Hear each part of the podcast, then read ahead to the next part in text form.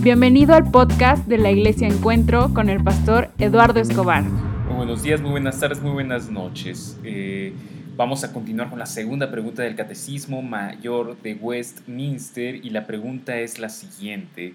¿Cómo se manifiesta que Dios existe? ¿Cómo se manifiesta que Dios existe? ¿Cómo sabemos que hay un Dios? Y la respuesta es la siguiente. El catecismo responde, la misma luz de la naturaleza que hay en el hombre y las obras de Dios manifiestan con claridad que hay un Dios, pero solamente su palabra y espíritu revelan a Dios suficiente y eficazmente a los hombres para su salvación. ¿Qué quiere decir esta esta respuesta, esta respuesta la podemos dividir en dos partes. La primera es la siguiente, la misma luz de la naturaleza eh, que hay en el hombre y en las obras de Dios manifiesta con claridad que hay un Dios. ¿A qué se refiere este, este, esta respuesta? Podemos ir a Romanos 1, 19 y 20. Romanos 1, 19 y 20 dice lo siguiente, me explico. Lo que se puede conocer acerca de Dios es evidente para ellos, es decir, para toda la humanidad, pues Él mismo se lo ha revelado. Dios mismo se ha revelado a toda la humanidad en qué o cómo. Versículo 20, porque desde la creación del mundo, es decir, el universo, la ciencia, eh, el estudio de la naturaleza, la biología, la química, la física, la astronomía, cada una de las ramas del conocimiento humano apuntan a la inteligencia que diseñó este mundo en el cual vivimos.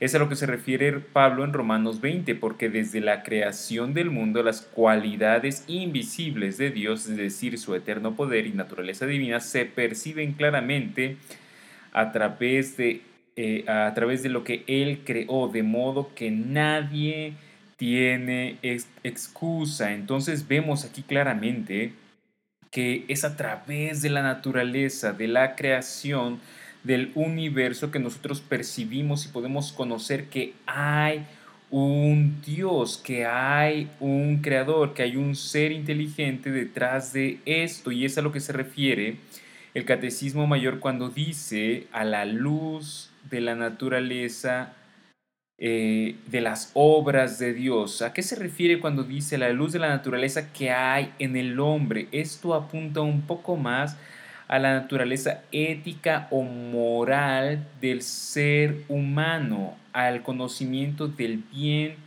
y de que hay un bien y de que hay un mal.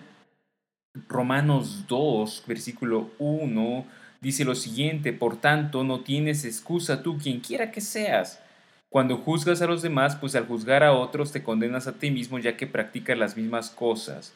¿Cómo sabemos que hay un Dios? Por un lado, por la naturaleza, por el universo, porque eh, hay un diseño inteligente detrás de cada, de cada aspecto, área, elemento de la creación. Y en segundo lugar, porque hay una conciencia moral de lo bueno y lo malo en nuestros corazones el ser humano sabe que hay cosas que están bien y hay cosas que están mal, más allá de las opiniones de las personas o de las perspectivas o del tiempo inclusive. Y esto nos, nos, lleva a pensar de la siguiente manera, si hay eh, una obra arquitectónica, hay un arquitecto, si hay una obra artística, hay, una, hay un artista, y si hay una obra legal, como la conciencia moral, lo que me indica que está bien y que está mal, hay un legislador detrás de esto. Eh, ¿Cómo se manifiesta entonces que Dios existe? La respuesta es la misma luz de la naturaleza que hay en el hombre, nuestra conciencia moral nos apunta a un legislador, y las obras de Dios, eh, es decir, la creación misma, el universo, manifiestan con claridad que hay un Dios. Y esa es la primera parte de la respuesta. Pero la segunda parte de la respuesta dice lo siguiente, pero solamente su palabra y espíritu revelan a Dios suficiente y eficazmente a los hombres para su salvación. Solamente es a través de la palabra y el Espíritu que Dios se revela de manera suficiente y eficaz para la salvación. ¿Qué quiere decir esto? Esto quiere decir que eh, todo ser humano tiene acceso al conocimiento de que hay un Dios Cualquier persona puede conocer que hay un Dios y evidencia de eso son, todas las, eh, las expresiones religiosas de pueblos paganos del antiguo y del presente. Expresiones religiosas eh, de nuestra, de, de la gente en los tiempos presentes que no tienen nada que ver con la verdad bíblica reflejan que de alguna u otra manera sabemos que hay un Dios y en ese sentido el ateísmo es el intento activo de reprimir estas verdades en nuestros corazones. Pero para conocer acerca de la salvación, conocer acerca de nuestra pecaminosidad y de la gracia que hay en Cristo, eh, necesitamos de la Escritura y del Espíritu Santo, la obra del Espíritu Santo, lo que hablábamos en la serie de puntos calvinistas en el llamamiento eficaz. Eh, necesitamos de la, de la Escritura y del Espíritu Santo para conocer qué es lo que hizo Cristo por pecadores. Y de esto nos apunta eh, segunda de Timoteo 3, 15 al 17, segunda de Timoteo 3, 15 al 17, que dice, desde tu niñez conoces las sagradas escrituras que pueden darte la sabiduría necesaria para la salvación mediante la fe en Cristo Jesús. Pablo está hablando de Timoteo y está hablando del Antiguo Testamento.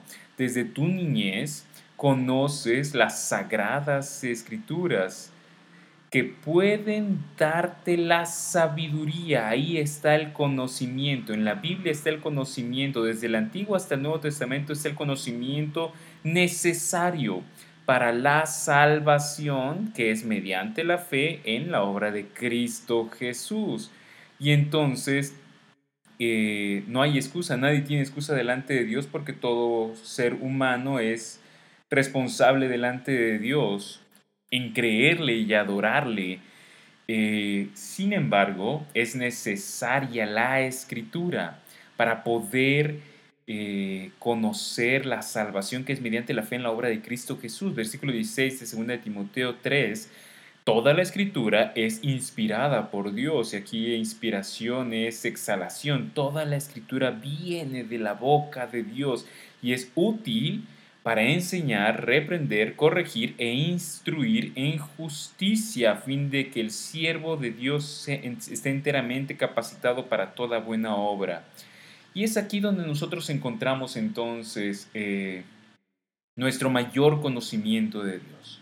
No viene de una tradición teológica, es decir, no viene de lo que personas en la antigüedad han creído y han, han, enseñado. No creemos en, en, las personas, creemos en la escritura y seguimos la enseñanza de las personas en cuanto se apegan a las escrituras. No despreciamos los maestros del pasado, nos paramos sobre sus hombros para poder seguir creciendo, pero no es en una tradición, en una institución, en una denominación en la cual nosotros creemos. Nosotros creemos que nuestra autoridad para conocer a Dios es la escritura y tampoco creemos que es la experiencia nuestra autoridad. Estos son los dos extremos que son peligrosos el día de hoy. Por un lado, irse al extremo de seguir ciegamente tradiciones humanas y por el otro lado irse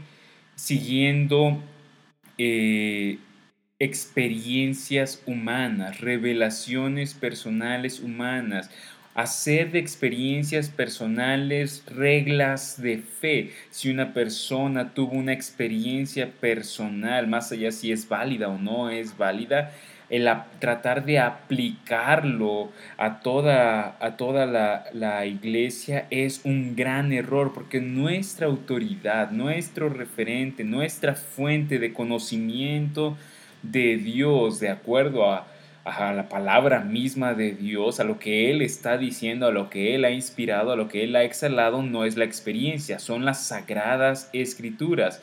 Pablo no le dice a Timoteo, desde tu niñez conoces la tradición humana, desde tu niñez conoces la denominación a la que perteneces, desde tu niñez conoces lo que le pasó a X pastor, desde tu niñez conoces eh, lo que enseña esta iglesia, desde tu niñez conoces las experiencias que hemos tenido, desde tu niñez conoces lo que hemos vivido como familia, no, desde tu niñez conoces las sagradas escrituras que pueden darte la sabiduría necesaria para la salvación mediante la fe en Cristo Jesús.